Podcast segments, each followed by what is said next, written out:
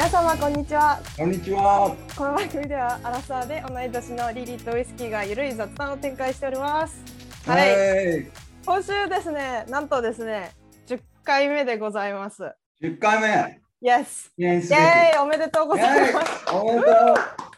まああの早いのかゆっくりなのかわからないけどねようやく10回目であの、意外とね聞いてくれてる方ね結構いるんで私本当にもう1人2人ぐらいしか聞かないんじゃないかって 本気で思ってた世界各国から聞いてます意。外とね日本語で話してるんだけど多分海外に住んでる日本人の方とかも少し聞いてくださってるのかなと思って本当にありがとうございます。ありがとうございます。はい、ということで今回10回目2桁に入りましたので記念すべき回ということで今回ははいゲストをお呼びしました。おお、はい、ゲスト。いいですね。記念すべき10回目に。そうです。で今回のゲストはですね私のお友達でメルボルンにいた時にとってもお世話になった数少ない日本人の一人なんですけど、えーエリカさんでございます。はい、いらっしゃいませ。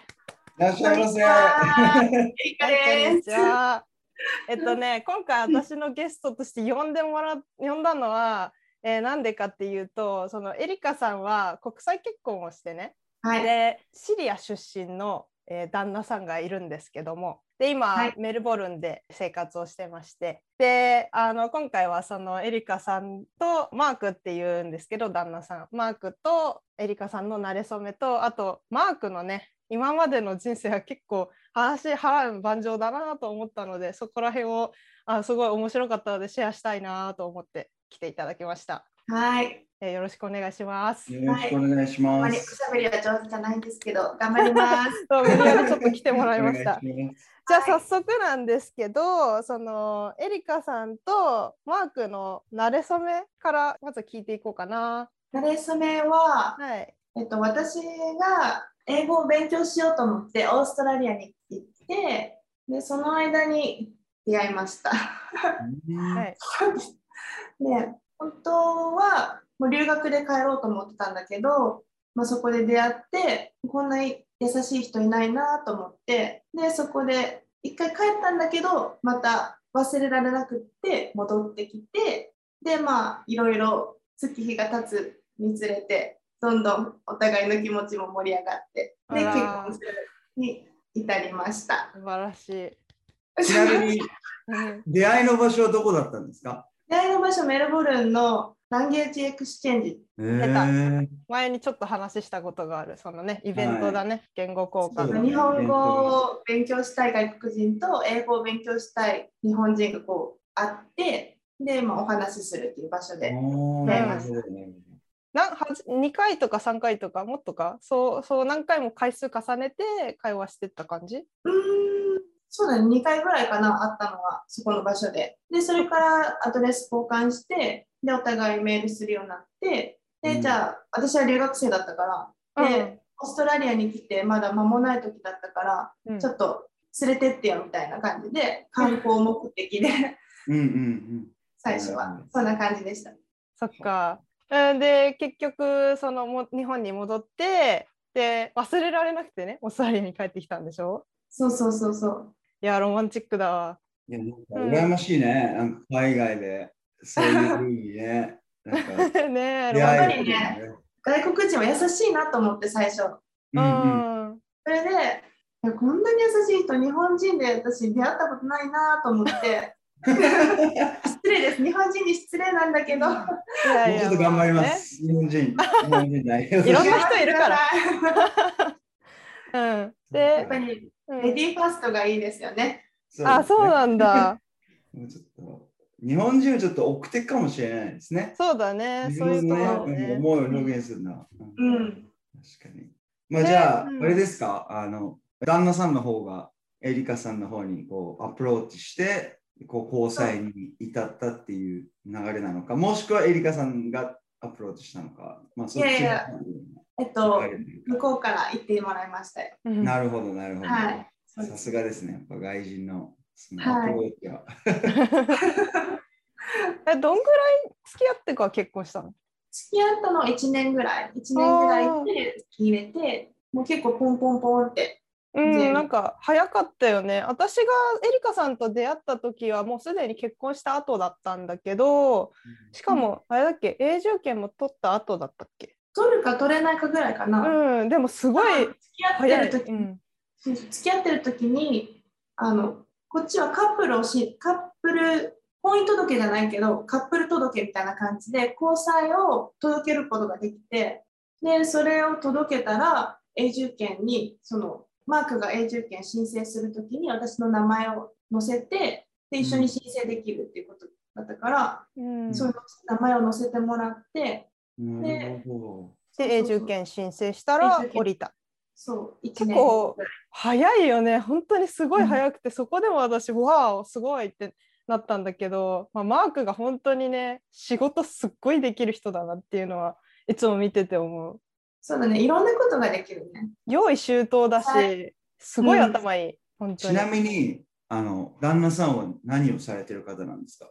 もともとは 3D アーティストって言って、なんだろう、なんかビルとかの完成予定図の図面をこう作るような人で、うんで、そこから派生して、今コロナじゃないですか。はいで、モデルルームとか行けないから、そのモデルルームをバーチャルでであの体験できるようなやつを作ったりとか、そんな感じの仕事してます。うん素晴らしいですね。うんデザイナー、インテリアデザイナーですかね、日本語で言うと。なるほど、なるほど。インテリアデザイン。はい。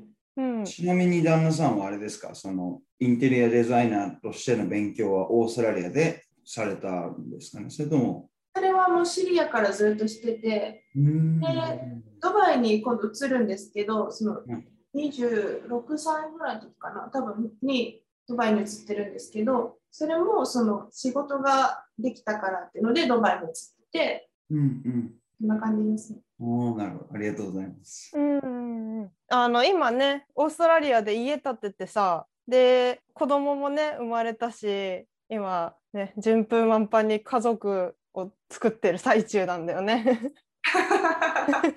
本当にその言い方。すごいこ言葉選びがちょっと雑すぎたかもしれないけど本当にでもいい家族だなってあの私何回もお世話になってるけど本当にアットホームでいい家族だよ。ありがとう。うん、ちなみに、はい。リリーとエリカさんはどういうふうに知り合ったんですか？あそこの、うんそうなんです。つながりが、そうですね。自分は知らないので。うん、あのねそれは私が一番最初にオーストラリア来てで、あのまあ、前ちょっと話したけどバリスタ職探してた時のつなぎで働こうとしてたあの働こうと思ってた、えー、とジャパニーズレストランがあってうん。日本食レストラン。でそこでエリカさんも働いてて、まあ、だから私の先輩だったんだけどなるほけど。うん、でも結局その和食レストランもどんぐらいだっけ？8ヶ月とか10ヶ月とか、うん、そんぐらい続けてなんか結構一緒に働いてたよね長いこと。うん。うん。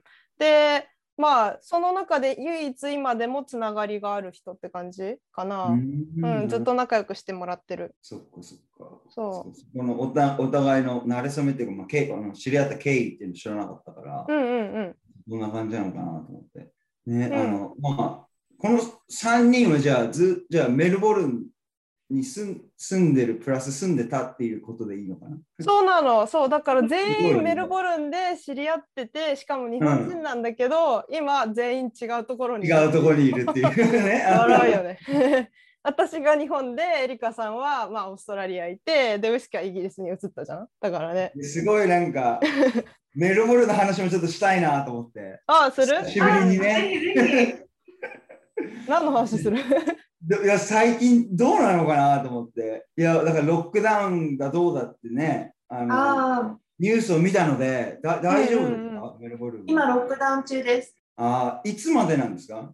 えっ、とね、でも多分ね、もうちょっと伸びると思います。なんか9月最悪が9月とかまであのニューサウスウェールズが伸びるってニュースで見たんですけど、今ね、ニューサウスウェールズすごいんですよ。なんかすごい抗議してますよね、今。そうそうそうなんだ。そうそうそうそう。なんかメルボルンが前やってたようなことを今、あのシドニーがやってるみたいな感じで、そうそうそうそう。今本当にすごくって、プロテスターがもうみんなもう反そう対、ですよね反対ってやってて、へえでメルボルンはすごいデジャブだなと思って。そうそう。去年メルボルンがやってたことをニューサルウェールズがやってて、学べよとか思いながら、メルボルンは、この、この何、去年のこの時期ずっとこう、なんだろう、ロックダウンだったじゃないですか。うん。うんで、まあいろいろこう、まあいろいろなんだろう、紆余曲折はあったけど、まあ我慢してきたのに、うんまあニューサウスウェールズもまあケースが増えちゃって、でまあ同じようなことしてるから、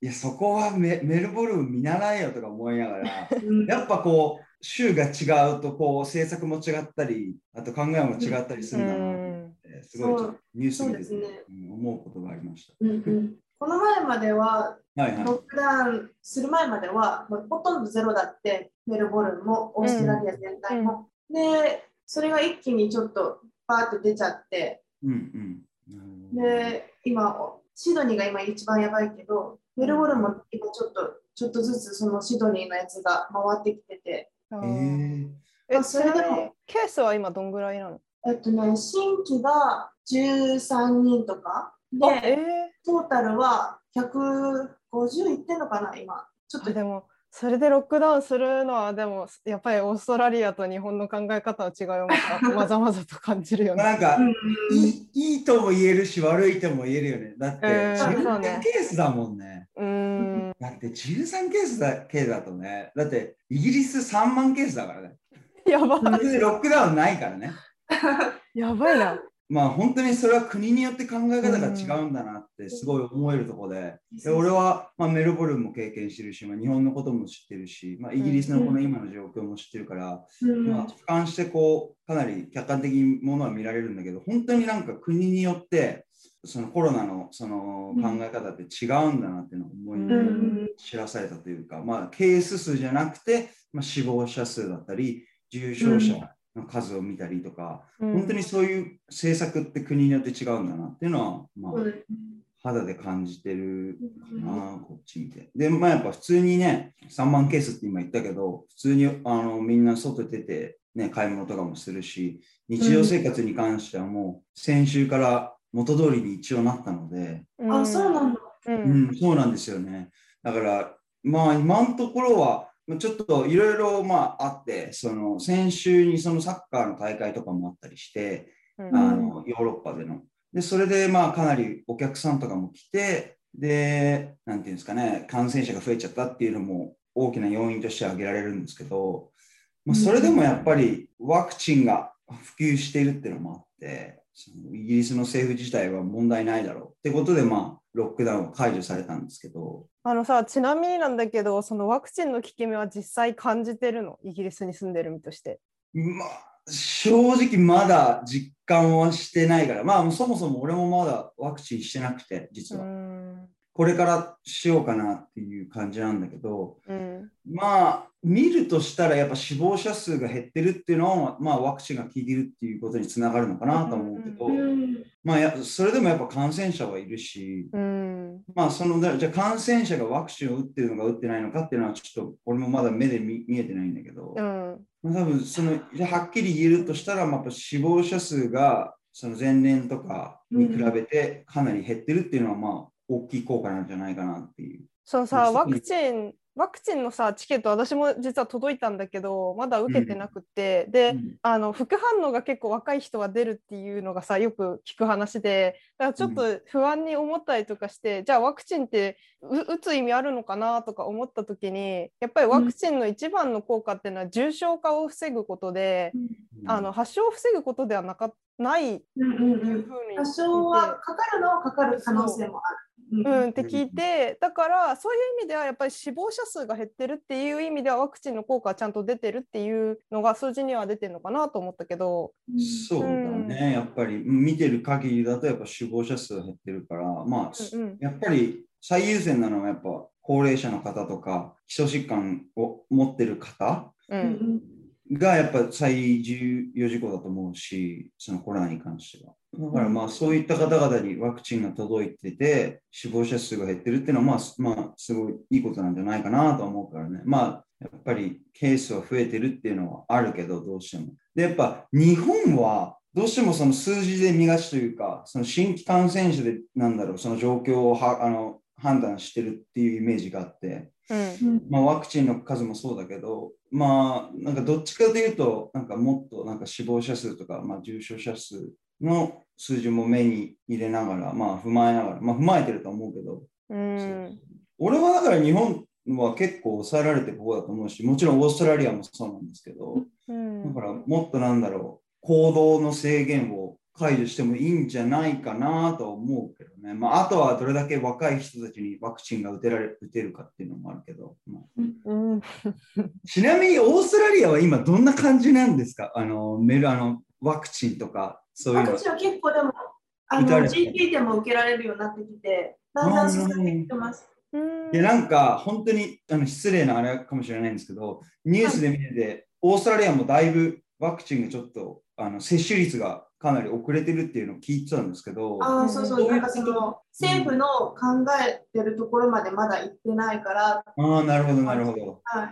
なんか最初は12月のクリスマスまでには全員みんなもう打ち終え終えてるみたいな感じで進めてるみたいなんですけど、うんうん。ちょっとその辺が遅れてるみたいです。なるほど。でも、それでもやっぱり感染者数がもともと結構他の国と比べて少ないっていうので、多分そこで結構アドバンテージもあるかなと思って。そうですよね。はい。やっぱあれなんですかね、逆にあの、ケースがない分、あの、うん住んでる人たちも、いや、ケースがないんだったら、ワクチン打たなくてよくねっていう考えにちょっとなる様。子見てる人もいるかもしれない。ああ、なるほど、なるほど。今そこまでじゃ緊急を要するわけでもないから。私の周りは結構だんだんもうみんな打ってきてますけどね。なるほどエリカさん自身は？私はまだ今ね40歳以上かなうーんそっか人が対象年齢。うーんもうちょっとかな。なるほどだから他の国とかだったらちょっと遅れてるのかなやっぱり。日本だったらもう30歳20歳はもう打てるようになってる？うん、私のところにチケット来てるから、でも自治体によってちょっと結構差がばらつきがあると思うんだけど、私のところは、うん、もう来てる。でうん、でも大規模接種会場が、まあ、東京と大阪にあるんだけど、そこの予約はもう常にいっぱいで予約取ろうにも取れないみたいな感じらしい。それってさ、都市と地方での格差とかってやっぱあんの？そのん。地方の方が受け入れやすくて、うん。都市の方が予約がいっぱいで取れないとか。ちょっと私そこまでわかんないけどでもまあ、うん。地方に住んでる彼氏は多分まだ来てないと思うから多分そういう意味では多少の格差はあると思うけど地方の方が余ってるとしてワクチン。うん。それでもあのチケットがまだ来てないから受けようがないじゃん。まあ、なるほど。ちょっとそこら辺の矛盾うんもあるわけね。うん、だからまあ、うん、そういう意味では結局地方の方が遅れがちなのかなっていうのはちょっと思うけどね。ううんん、すいません、なんかいろいろちょっと話し合って、なんかいろいろなんかね、お互い、あの、みんなそれぞれ違う地域に住んでるから、今どんな感じなのかなと思って。そうだね。でもそれで言ったら、もうシリアひどいですよ。え、そうなあんですか？どんな感じなものうそもそも政府がそのコロナのこととかそんそんな以前に機能してないんで、政府自体が機能してないんで、うん。えー、そうですよね、そう政府自ですよね、体が機能してないから、うん。もうあのコロナ何人とかそういう発表も全然ない。えー。あじゃあ感染者数も不明という。街の人も何人ココロナの人がいるのか、何人死んでるのかとか全然知らない状態。えー、じゃあコロナになっても検査受けられないからコロナかどうかも分かんないみたいな状態？検査は多分受けられるんだと思あう。病院は機能してるからさ。あけどじゃあ実際にシリア全体でどれだけの人がかかってるかっていうのはそういう指標っていうのはないってことですよね。うん、そうだから結構大変ですね。大変親戚とかであ出たよみたいな感じじゃないですかね。あそうなんだうん大変だうん。ちなみにそのシリア自体ではそのロックダウンとか街こん。なの政府が言わないですよ、そんなロックダウン。ないんですよね。もとも。と、そう、だってコロナのこと自体も知らせてないのに、自分にうん。え市民か、市民。えうん。それはそうか。じゃあもう普通に一応シリアの中ではまあそういうのもなしに普通の生活っていうかまあ普通の生活ってあれですけど。普通の生活、まあ、でもニュースは来てるから、みんなその自分自分なりに感染しないように気をつけるぐらい。ああ、なるほど、なるほど。うん。すごいなるほど全ね然知らない。知らなかった。情報がないって結構大変ですよね。いやー大変そうでだすよね、やねっぱ、うん周りで何が起きてるのかっていうのを知らなかったら結構大変ですよね。うんすみません、ありがとうございます。はい さてさて、じゃあ話戻しましょうか。どこまで話したっけね。まあだから今、ん？うん、出会いの話までして、で、マークの、じゃあマークがどういう感じでオーストラリアに来てさ、で、うん。えー国籍を取るまでに至ったかっていう話が、うん。私は本人から聞いたんだけど、それがすごい、私はもうマークのこと本当尊敬してるから、そこらそ辺を。同じように伝えられるかな？わかんまあ、な。いなエリカさんの解釈で全然大丈夫です。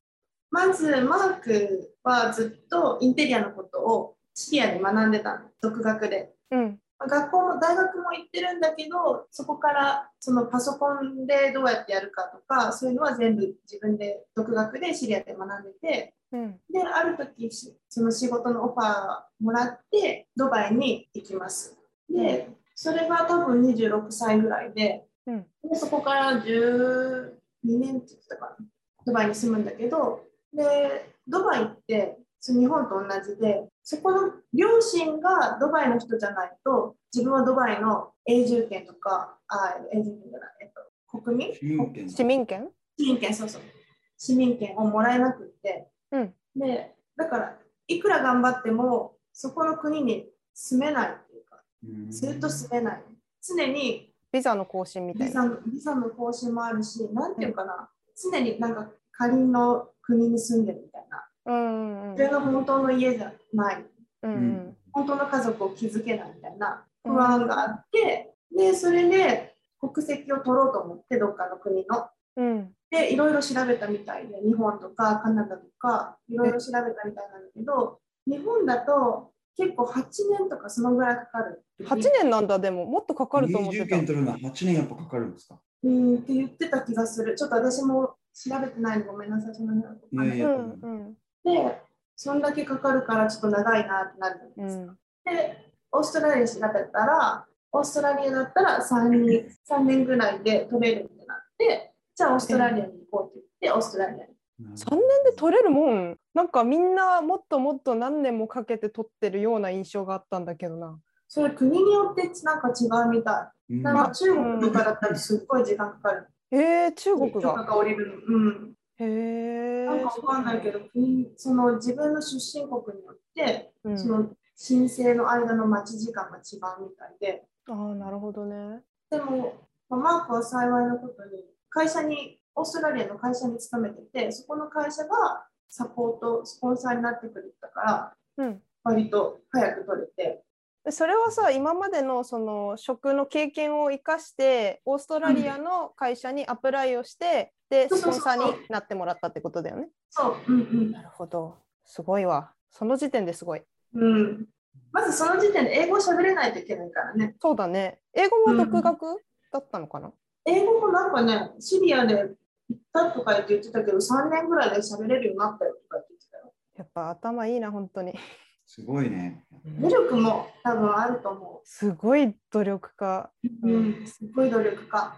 うんもうその自分の国がもうダメってことを分かって、うんもう自分でどうにかしようって言って。すごいすごい。うん。うん、あちなみにちょっとさっき気になったんだけどその大学出たって言ってたけどシリアの大学でインテリア学んでたってこと？そうああ、なるほどね。うん。それで、オーストラリアでスポンサーシップ取って、うん。でもそこから永住権申請までにまた少しかかるよね。なんかね、それ、永住権取ってから4年は、あ、4年じゃないか。2年かな。なんかいないといけない期間があるの。うんうんうん。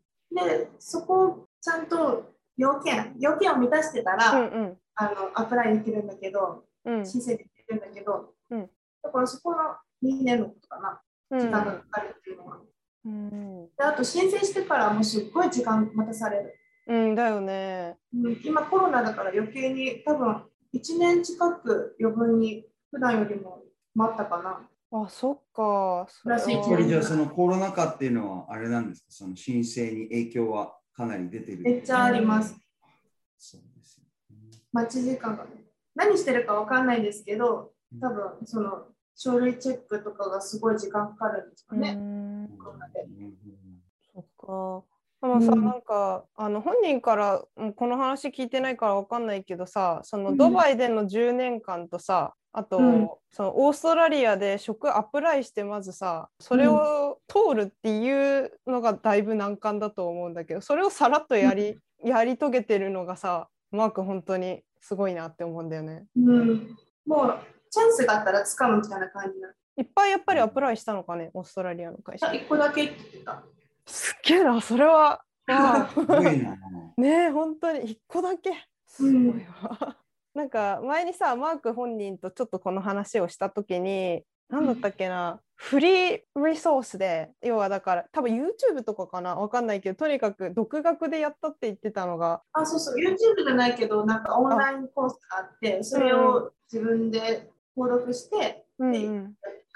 なんかだからさそのうん自分で探して、でリソース探してでうんタダでできるって、あの頭とスキルを磨いていくのに頭を使えばいいんだよみたいなことをさらっと言ってたのがいやめっちゃかっこいいなって。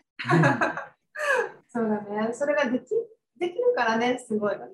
うん本当にバイタリティのあふれる人って感じ英語もそうだしさ英語とスキルってさ、片方だけでも大変だと思うんだよやっぱり磨くのって、それを両方やり遂げた挙句にかなりね、コンディションのいい国に来てさでその会社に通ってそしてなおかつ永住権もかなり短い期間で取れてみたいなうん。のがね多分あのーまあ用意周到にやってるっていうのは、まあ、本人も言ってたことだけど、まあ、やっぱりいろんなさ条件を考えてで、うん最適のさアクションを起こさなければなかなかこうスムーズにはいかないから、うんうんうん、で、ね、豪邸建てたしね。もうすっごい調べてる、いつも。ねえ本当にそうだよね。うん、おオンラインで調べてんの？ネットだね、うん、Google とかで調べて。あそうで、なんだでなんか、うん、いろいろコース見つけて、自分がどれが必要かみたいな選んでる。それははい。家の、家に関してなんですけど、その,、はいその旦那さんが一からもう建ててっていうことなんです。おーすごいな。あ大工じゃないからあの建築自体はやってないけどね。あうちの家のことですよね、今そうです、そうです、そうです。設計っていうかそういうことです、あ設計とかはそのやっぱりあの会社にああ、はいはい、で、はい。そうそうあの普通に建設業者に頼んで、はいはいはいはい。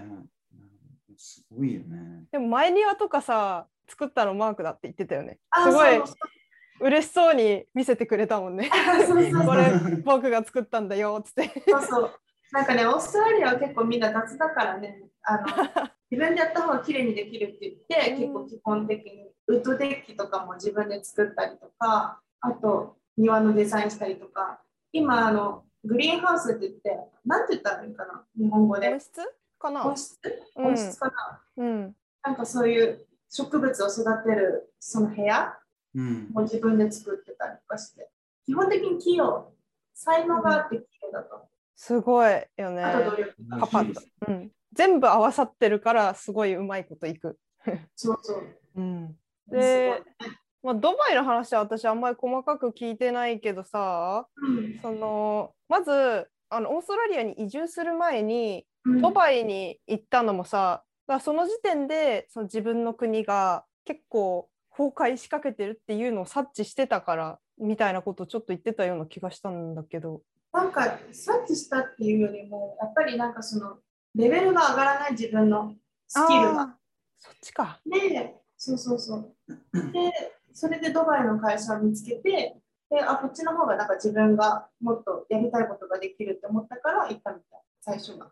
うーんまあでもでは結果的にその国がね政政府がちょっとねより悪化していくからさその後だからうんまあ結果的には良かったよね。そうそう。で、その行った後に内戦がは始まって、うんでなんかまあ今に至るみたいな感じ。うんまあ、ちょっと補足で言うとさそのシリアうんのその紛争というか、ね今も続いてると思うんだけど、うん内戦が始まったのって確か2011年の頭ぐらいだったでしょう。だからね、かなり長いこと続いててさうん。で7年ぐらいもっとかな。10年じゃない？今も続いてるんだったら。うん。ちょうど10年ぐらいだと思うんだけど、うん、なんだろうな私そのシリアの話ってさちょいちょい報道されることあったじゃん。でも、うん私たち日本人からしたら結構本当に遠い異国の話でさどこか現実味がないというか、うん。聞いたことあるしちょっとなんか本当に平和じゃない場所みたいなイメージだけあったけどでそこでさ実際にシリア出身っていう人を見たのも初めてだったし私は。うん。で私マーもクそうそう。でマーク本人にそのシリアってこういう国でで紛争が起きた理由とかこういう派閥があってみたいなそういう話を割と細かく聞いてそれでうんかなり身近に感じたっていうのがあったんだよね。うんうんでエリカさんもそういう話多分マークからいっぱい聞いてると思うからエリカさんなりにさそのシリアって今どういう感じで思ってんのかなってエリカさんから見たシリアって。私がオーストラリアに来てマークに会うまではシリアってアイシスが悪いんだと思ってたの。ああね、イスラム国。そうイスラム国家うんがあの市民を殺してると思ってたんだけど、うんでうんもよくよく聞いたら政府が悪くって、うんその政府というか総理大臣一番トップの人が悪くて、うんでその人が市民を殺してるんだよね。そうなんだ。でそうでなんでその市民を殺してるかっていうと、うんそのその人自身はずっと王族なの。シリアお父さん、そうそうそう。で、自分は能力がないのに王様になってしまって、王様というか首相になってしまって、うんでそうすると能力がないこと市民にバレるじゃん。うんで、そしたら市民は、なんでこんな人が一番トップなんだって言って、反対するわけよ。うんこんな人トップにしちゃダメだ。下ろそう下ろそうってするわけよ。うんで、それを止めるために、じゃあ反対するんだったらお前らを殺してやるってことで、殺し始める。それが2011年に勃発した紛争？内戦の始まりなんだ。あうん。そうなんだ。なんかさ始まって、うんうん。でそれがどんどんエスカレートしてででもそんなのずっと続かないでお金がなくなってくるうんねえ。長期化してるけどね今。そう。でそこをロシアの支援を得てうん。バックアップでうん。そのロシアからのお金でまた市民を殺し始めて。あそうなんだ。だからずっと続いてるわけえなんかそうやって話聞い断片的に聞いただけだとなんでじゃあうんロシアは人殺しに加担してるように聞こえるというか、なんでロシアうがんそんなことをしてるんだろうってなるよね。お金がもらえるから、いやなるほどよ。うん、あーそっか。がリッチになるんだっ支たら支援っていうのは、その資金的な面とか、他には、は例えば軍事力とか、まあ、そういった面でのサポート、支援ってことなんですかね。そうそうあの兵器うん兵器のサポートああ、なるほど、なるほど。はいはいお金が出てくるんだ。それで利益が上がるんだね。シリアってさ、すっごい貧しい国だと思ってるでしょ？うん。はい。でしょ？あ実はシリアってすっごい金持ちの国なの。石油うん産油国だだったよね、確かね。そう、サウジアラビアとかドバイと同じように石油がすっごいあるの、実うは。んうん。だから、お金はすっごいあるの。でも政府が全部持ってるから、市民はもうみんな貧しいけど、うん。だからみんなの国自体はお金はあると。で、それが市民に行き届いてなくて。そうで結果的に私たちから見たら、あ、シリアって貧しい国なんだなってなるわけよ。表面しか見えてないわけだね。そう。なるほどね。それに反発してる市民とその政権との、まあ、争いというか。そうそうそうそうそう。うんで、その先ほどあエリカさんが言ってたその IS っていうのはもともとなんでその発足されたというか、そこまではちょっと。そこまであれですかね。あ IS の立場はじゃあどこなのみたいな。えっとね、また別の組織なんですか？それは。それは市民からできできたもの？市民からできた、私がちょっとネットとかそういう浅い知識なんですけど、はいはいはい。アイシスっていうのは政府をサポートしてる国、あえっと、市民うん。と、あと他の外国からも何人か入ってて、なんかそういう人を殺してお金を稼ごうみたいな人がアイシスになって、えでそれでどんどん。なんでその発想になるのって話だけど、そこにお金が絡んでくるとやっぱり人がおかしくなっていくっていう話なんだよね。うん、石油が大きく絡んでるっていうことの解釈でいいのかな、それは。お金っていうとやっぱりそのシリアの資源が絡んでるからそういうふうになっていくのかなと思って、さっき産油国って言ってたじゃん。個人の理由じゃない？ただただお金が欲しいからうん。アイシスが入ってみたいな感じ。わかんない、私もちょっとこうんの辺は。うん、まあそうだね、うん。まあ動機は人によって違うかもしれないけど、まあ大まかにはやっぱりお金が背景にあるのかなっていうのがちょっとあの、うんうんうん。うん聞いてて思ったことなんだよね。うんまあ、基本的にはお金目的うん。でもまうん。あそれと人を殺していいっていうのは絶対にねうん。イコールにはならない。ならないね。ありえない。うんんでもまあそれが現実として起きてしまっているのがシリアで起きてることなんだよね。そうそううんだから政府が悪いから、もうんう全部が成り立ってないの。なるほどね。まあじゃあ一番事の発端はやっぱりそのトップの首相が悪いっていうことになるのかな。そう。で、その生活面のことで言ったら、この間、マークがね、親戚の人と電話してたの。うん。で、どんな感じ？みたいなことを聞いてたら、うん。パンを買いに行くのに2時間待たないといけないんだって。うん何のために？パン、パンを買うために。うん。うん、な何のためにそんな2時間も待つの？もうみんな、だからそこしかないから。あもう品もう品切れっていうか、品薄の状態だから、あもうそこに行かないと買えないの。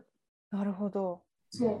じゃあその街のお店とかそういうなんだろうインフラとかもそこまで整ってないから全然整ってないと思います。話聞いてる限り。うん。で、あと、ガソリン入れるのも2時間とか3時間とか待ってしないといけないとか言って。その間にガソリン切れちゃいそうじゃない？あ そうだよね。私も思った。暑いからさ、エアコンとか入れたいでしょって思って。あれじゃない？あの、担いでいくんじゃないの？あ、そっちか。あそうまず車で。何車で待つっていう発想がもうすでに贅沢だ そこまで聞いてない。な。うん、でもその可能性もあるよね。なるほどね。であと、うん電気のことなんだけど、電気が勝手に止められるの。政府から。何にもしてないのに？何もしてない。毎日この時間とかじゃなくて、もう勝手に、はい、今から止めますみたいな感じで。ななんで？えなんで？それはもうわからないけど、さ理由は何かなあるのかなわかんないけど、それってすごい素朴な疑問なんですけどはい。いきじ時間スケジュールみたいになってるんですか？なってるわけないじゃないですか。さっきなってないって言ってた。うんそうそう。うんなってないです。えもうはい、今から止めますって感じで、だから普通に今電話してるじゃないですか。うやって喋ってるでしょ？うん勝手に止められるの。えーえーひどい。ただの嫌がらせじゃん、そうそれ。そう、それでね、うんだから冷蔵庫とかも、もう止められたら5時間ぐらい帰ってこない、電気が。えー、腐っちゃう。で、そう、腐っちゃうじゃん。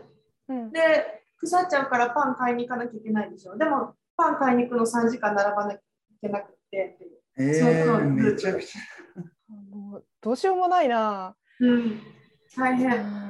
それはそのさマークのお母さんが実際に今シリアにまだ住んでるわけじゃん。そうそう、マークのお母さんと、あとその親戚、ファミリーが、うんうんうん、何人か。その人たちのあの実際の暮らしを聞いてそうっていうそうそう。話。うんうんでさっきちょっとあの、ね、ミサイルが飛んでくるみたいな話もししてたしさ。そうそう。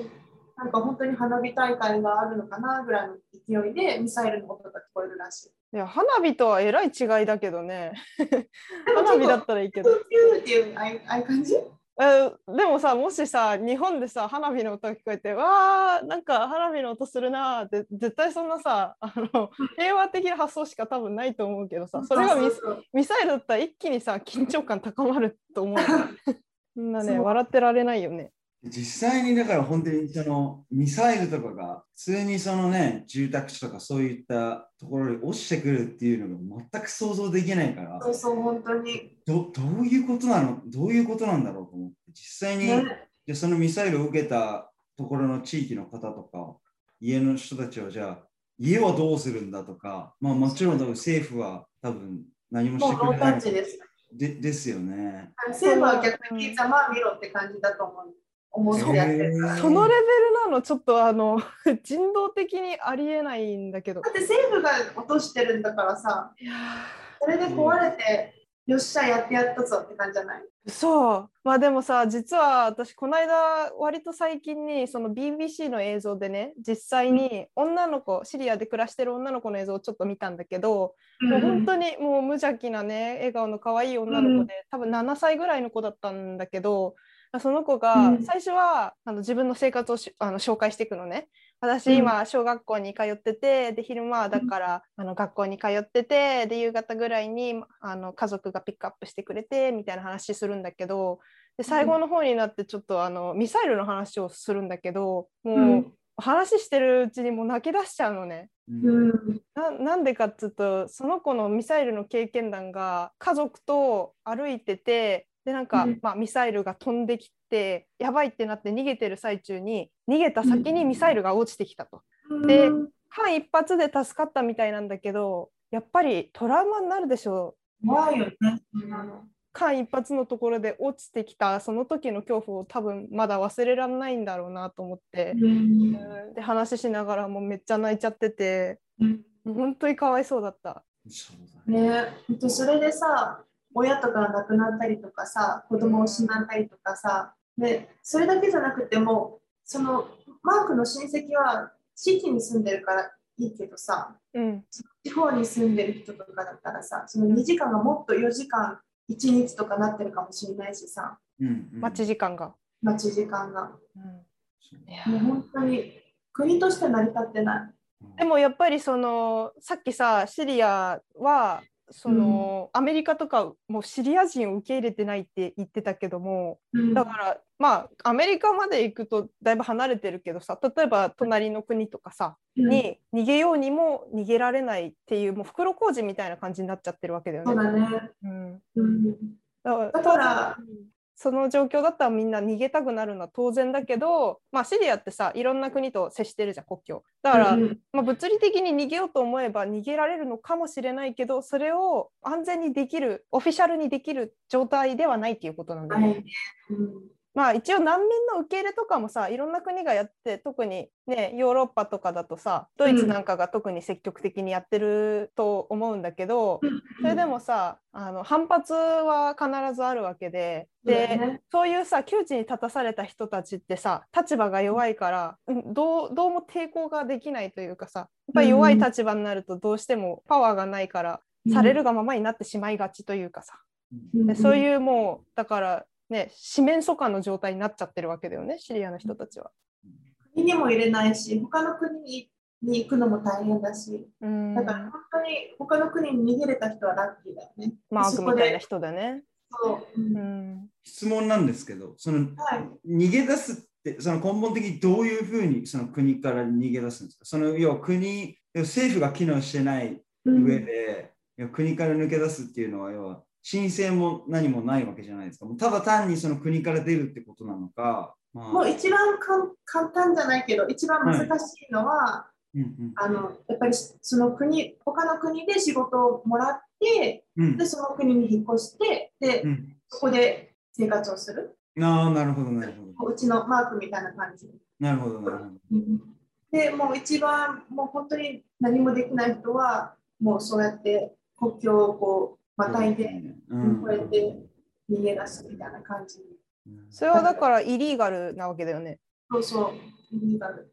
うん、いやーやっぱりさこういう話聞いてさうんあの、まあ、さっきも言ったけどよより身近になるというかさそしてあの反対にこんな日本みたいなさ平和な国で暮らしてる自分からするとさうん。なんだろう本当に現実感がないというかでもこれは実際に世界の別のところで起きてるところっていうのがさやっぱり、まあ、より現実としてあの、想像しやすくはなるよなと思って、うん。で、うん。中東ってそこまで私あんまり縁もゆかりもないというか、うん。あの行ったことももちろんないし。でど,、まあ、どんな国かっていうのももう本当に断片的にしか分かんないわけでさ。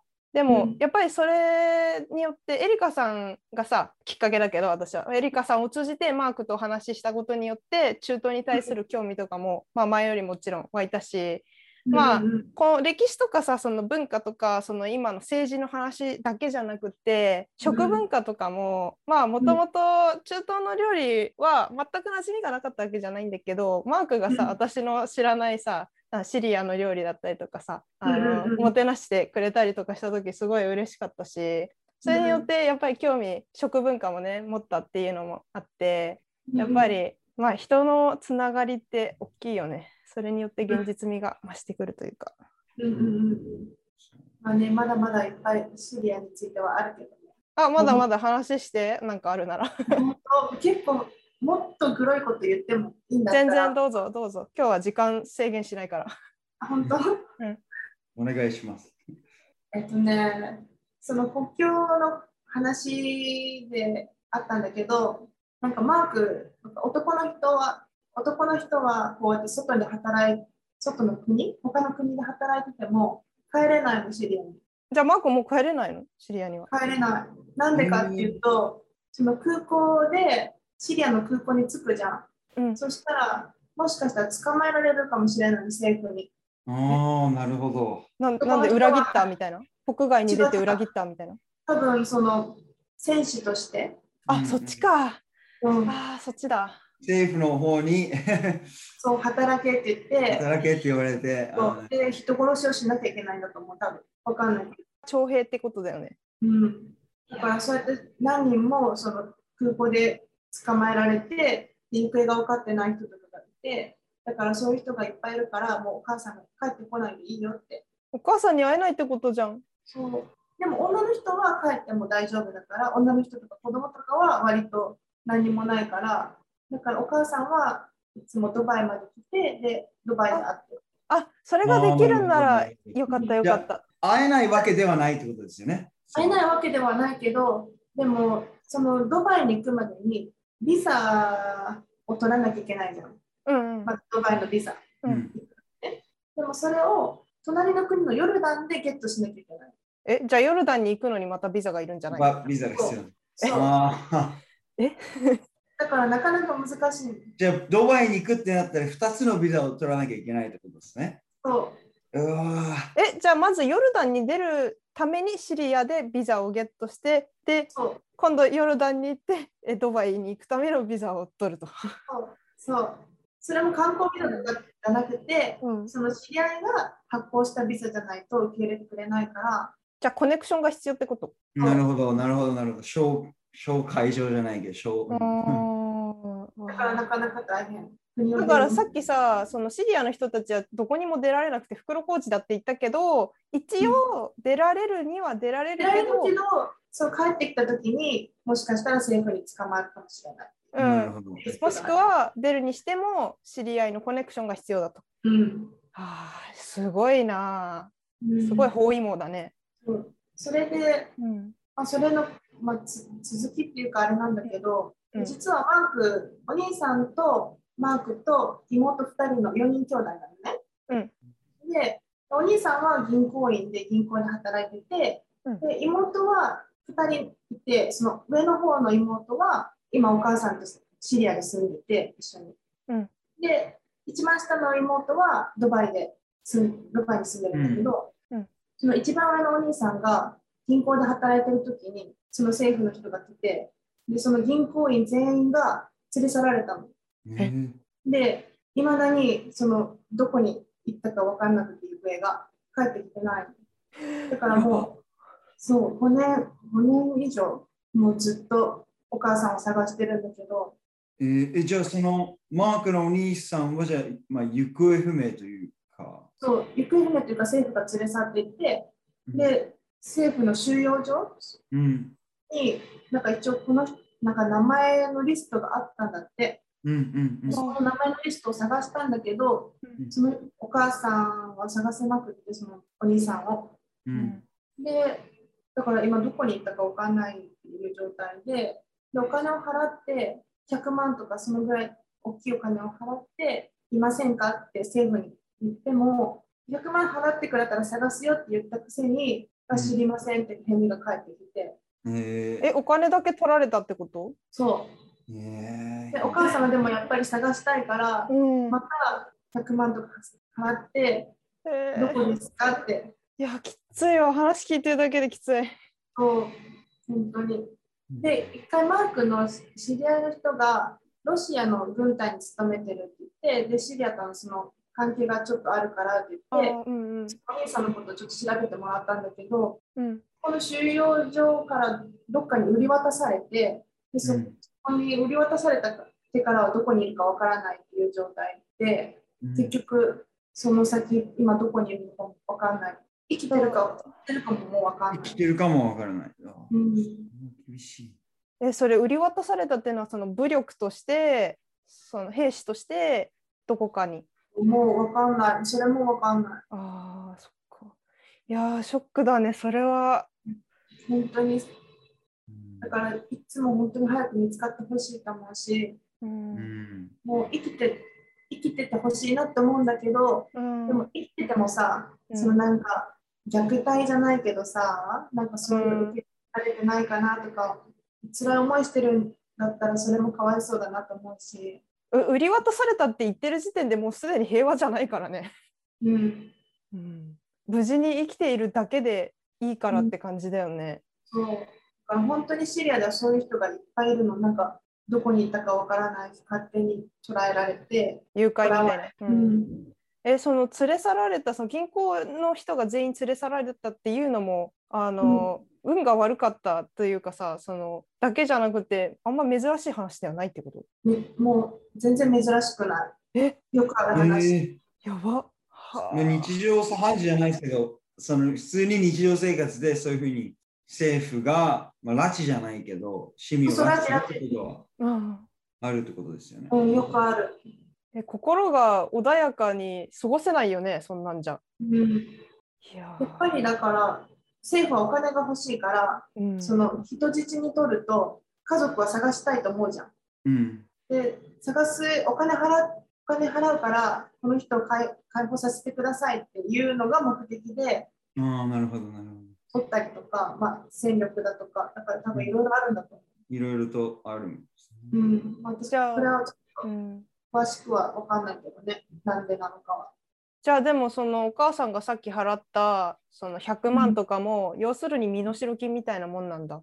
もう本当に、なるほどねう。んいやーショッキングだその話は。うんでそうやって市民からお金を巻き上げてうん。その軍事力にしてで市民を殺して、最悪じゃない最悪だね本当に。なるほど。これは本当に問題だね。これをもっとね、こういうさ深刻な問題をね本当にいろんな国でもっと報道してほしいなっていうのは思うけどね。だってうん。私知らなかったもんこういう話、うん。エリカさんから聞くまでさ。うん。ここまでシリアスに深刻な問題で、そしてその政府が腐敗してるっていう話とか、あのイスラム国の話とかもさ結構そこだけがさうん、取り上げられてそうそうそう。ねまるでそこそこが悪者みたいな感じでさ注目浴びるじゃん。だけどさ、うんあんまりそう事実と違うよねっていうのが結構あるよね。うん。やっぱりうん、ニュースニュースとうま鵜呑みにしていいところとダメなところってやっぱりあるんだなと思った。そのねえ。やっぱりなんかもう芸能人の浮気とかよりさ、うん。こっちの方がさ何倍も重要なお話で知っておくべき話だと私は思うから。うん。うん。まあ、まあこういうのをちょっと知ってくれたら、まあいいなって思う。ちょっと。そうだよね。うん。こういうことがさまずうん。この話で聞いてるだけで緊張するぐらいのレベルだからさ、うん。こんなね平和に暮らしていけてるだけでさ本当に日本人日本に生まれたっていうことそのものがもうすでに特権というかもうものすごくラッキーなことって思うよね。それなのにさ、もうシリア人が全体が悪いみたいなイメージじゃん。うーん確かになんか日本人からしたら、シリア人が全員悪いみたいな。もうまあテロリストみたいな。まあ、そうですよね。うんなんかそうシリアって聞いただけでそのテロとかのイメージがそうそうリリーは海外生活長いから、まあ、結構いろんな俯瞰して見れると思うんだけど、やっぱり私がオーストラリアに来るまでは、日本人から見たシリア人って本当にもうテロリストみたいな、うん全員悪いみたいなうんイメージだったの。でもさ、考えてみたらさ、出身どこですか、まあ実家千葉だからじゃあ千葉出身ってことでしょ。千葉でしょ？はい。で、じゃあ千葉が犯罪犯罪率一番悪いから、もうあなた、あなたも犯罪者ですって言われたら違うでしょ、それは。侵害だわ。すっごい侵害だわ。うん。ででも他日本人から見たシリアって結構そんな感じでシリア人みんなそういうイメージで。でえーうん。なんかまあ人によると思うんだよ。やっぱりさあの個人個人。海外生活長いからだと思うよ、えまあ、確かにあの日本人の中では多分うん。かなりシリアに偏見を持っている方も多分多いと思うので、うん私がそうだったからって。いう、うん、言葉を聞いただけで、ちょっと身構えたり、そうすそうる人いると思います。うんああそっか。うん。私あ、マークの友達がいて、シリア人の友達。で、その人が日本の奥さんがすっごい欲しくって、で日本の出会い系サイトに登録したの。あの出会い系サイトじゃない、婚活サイトか。婚活サイトに登録して、で、お嫁さんを探してたんだけど、ううんん。でその会社に、あなたはシリア人だから紹介できませんって言われた。ひどいな。差別にも程があるわ、もう。えー、えーそそれは日本の出会い系で婚活のサイトなんですかね。そうそうそう。日本の会社、日本人。ありえないんだけど。だからさっきのリリーの話で言ったら千葉出身ですよね。千葉は犯罪率が一番多いので、じゃあ婚活できません。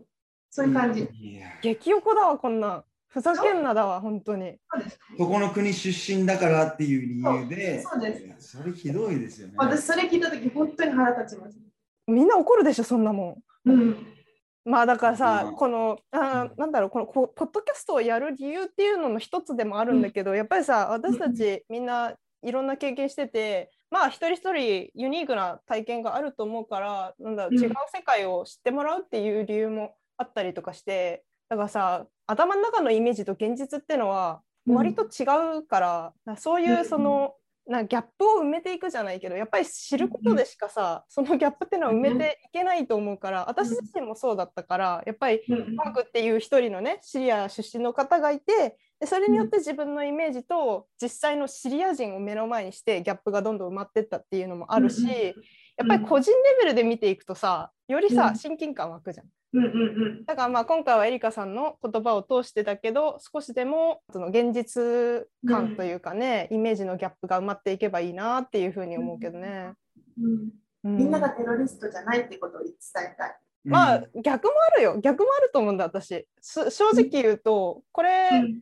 まああのラそれこそ language exchange とかまあうん。オーストラリアだけじゃなくって普通にまあ、うん。欧米とかよくある話だと思うんだけどうん。昔だと、まあそれこそ日本人女性を侮辱する言葉というかイエローキャブっていうように呼ばれてた時とかもう本気で腹立ったし、うん。うんその前にちょっとセクハラ事件の話で話したことあったけどその、うんオーストラリア来てすぐの時に日本人はすぐやれるとか軽いとか、うん。そういうふうに言われた時に「お前ふざけんなよ」ってなって。うん日本人のことをなめるんじゃないぞと思って。うそういうふうに思ってだからそういう偏見はやっぱり日本人に対してもあるなと思ってて。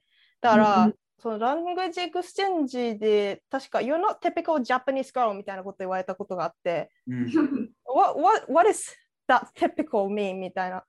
何その典型的な日本人じゃないねあなたみたいに言われた時にうるせえこの野郎ってなってあの、うん。自分のイメージに当てはめるんじゃねえよってなって。あそういうイメージってすっごいあるじゃん。で日本人だったらさサムライとか空手みたいな。でまあアジア人全体にもさ今ねアジアンヘイトとかさ広がっててそれも大問題だと思うけどすれ違った時に「ニーハオ」って言われたりとかっていうのもよくあったし、まあそれはまあ差別まで差別だとは思わないけど、だからさ、前最近の話で言うとさオリンピックのさバッハさんが Japanese people 間違えて Chinese people って言っちゃうあたりあれは 知識のなさを露呈してるよねと思って。まあ、うんトップの人間がそれやっちゃダメだよね。ねまあ一番上に立ってる人間がそういうふうにね、やってはいけないかなと思う。まあ、トップだけじゃなくって私たち個人個人がやっぱり知っていくことから全部始まると思うんだけど、まあ、特にねやっぱり表に立つ人間がそれやっちゃうと特に問題にはなるなとは思うよ。うん。うん。まあそう。でちょっとじゃあさ最後にそのマークのお話の最後で、まあ、永住権を取りました。でも本当に彼がすごい努力して取ったんだけどで今度さ本当はあと1週間後ぐらいでさあのーうん。国籍取った new Aussie たちのさセレモニーがあるわけじゃん。ということでパスポートが2個になるわけじゃん。そうだね。うん。 dual citizenship とかって割とまあ日本は二重国籍ダメだからできないんだけど、割と多い。けど、オーストラリアは大うん丈夫だうん、結構一般的じゃん。でそうなった時にマークがさうん。シリアのパスポートはいらないっていうふうに言ったらしいじゃん。うん。ここねね。私はえ？ってなったんだけどうん、やっぱりシリアのパスポートってそんなに価値がないのかっていうふうに思ってさ。そうだね。うんまず、どこに行くにもビザが必要っていうのがまず大前提。で、そのビザもすっごい高額のお金を出して申請します。でも、通るか分かりません。例えば、3万、4万、5万出します。うん普通だったらさ、それで日本人だったら、あ、はい、じゃああなたはビザ取れました。来てくださいみたいな感じなんだけど、シリア人だったらそこでダメです。なるわけ。3万、4万払って。も。それってさっきのさ差別につながらない？婚活サイトでシリア人だからダメですって言われたのと同じこと、でもその、そこの国を、国は、そのうん。旅行先の国は、うん、そこの国自体を守らなきゃいけないからさ、あー。誰がテロリストで誰が普通の一般市民かって分かんないじゃん。うん。あーなるほどね。だから、もうそうなったら、もうそこ自体をブロックしようっていう、そその方が早いっていう考え？そうですよね。ま弾かれた方がたまったもんじゃないけどね、そうだよね。ううん。ん、なんかそのフィルターの仕方が分かんないっていう感じなのかな、でだったらもう最初から全部バンだみたいな、そう。うん、そういうことか本当にだから、大多数のそのシリアに住んでる市民の方は、その紛争に巻き込ま、まあ、えその巻き込まれて、生活にもすごい多大な影響とかがあるってことですよね。だから本当に。そうすごい大変だよね。でさマークさそのシリアのパスポートがそんな感じだからさ破ってトイレに捨てるって言ったんでしょ？言った。ちょっと笑っちゃったんだけど、だってさ、逆に持ってたらね、うんその今オーストラリアに住んでたら、そのうん例えばんビザ申請しますってなった時に、じゃああなたのパスポートどこですか？でシリアですって言ったら、そのシリアに関する書類を何百枚も申請しなきゃいけないの一緒に。そう私は安全な人間ですよっていう証明書みたいなもんそうそうそう。それがめんどくさいじゃん。ああうんめんどくさいそれだったら、うん、オーストラリアのパスポートそうそう、パスポート持ってたら、はい、OK ってなるからさ。そオーストラリアはかなり信用度高い国だもんね。うん、そう、うんそうだね。そうそう。まあ、ちなみになんだけどさ、私たち日本人のパスポートって世界で最強って言われててさ、ものすごく信用度の高い。うんうんそうだね。うん。そうだから本当に馴染みのない話、わからないよね。このうんシリアの人がどういう気持ちでビザを毎回申請して、でその却下された時にどんだけムカつくかとかさ、うんすごいどんだけそのパスポートを捨ててやりたいかとかわかんないよね。そうだからそのパスポートを破ってトイレに捨てるっていう発想がまずないからその話を聞いた時に、自分の想像の範疇を超えてたというか、自分だからちょっと最初理解できなくて、えうん。パスポートって命の次に大事ぐらいのレベルじゃないと思って、まあ、ちょっと言い過ぎたけど、そのぐらい大事なものじゃん。うん。だから、あそんなにパスポートの価値ってすその国籍によって違うんだっていうのはうん。新鮮だったのね。だってシリアのパスポートで一番最下位だよ。ああれじゃんじゃあもう最強と最低がタッグ組んだみたいな感じでエリカさんの夫婦は。そうそうそう。うん、なるほどね。ねまあ、でも今日はちょっと本当に面白い話がいっぱい聞けてよかったな。うんいえいえ。ありがとうございました。うんいえありがとうございました。すごい長くなっちゃったけど。じゃあ今回はこんな感じで締めますか。もう本当に長々とね、お使い、お付き、はあ、噛んだよ。お付き合いいただきありがとうございました。エリカさんとうございましたも本当にエリカエリカさん、ありがとうございました。とても insightful なお話をありがとうございました。いえいえ、なんか、でも事実と違うこともあるかもしれないってことをちょっと言っておきたいです。はい。あ、うんうん、そっあか。あくまで、まあ、個人的な。個人的な理解の仕方なので、ううんうんうん、そうだね。まあでもうんその、興味を持つきっかけみたいになってくれればなっていうふうに思ったから多う分んそういう意味ではこういう話をリアルに聞くだけでもだいぶ違うと思うのね私自身もそうだし。まあ、シリア一一家族、一つのファミリーとそう一個人のうん。一個人の。まあ、一個人の。まあ一個人そうだね。目線なので。あ今日は本当にゲストとしてお越しいただきありがとうございました。ありがとうございましたありがとう。ございましたはい、じゃあ締めに入りましょう。えー質問とか感想とかこんなトピック扱ってほしいといった要望などがございましたら、リリーウイスキー at gmail.com までぜひご連絡をください。えーお待ちしております。お待ちしております。はい、それではまた次回のエピソードでお会いいたしましょう。皆様、良い一日をお過ごしください。さよなら。バイバイバイバイ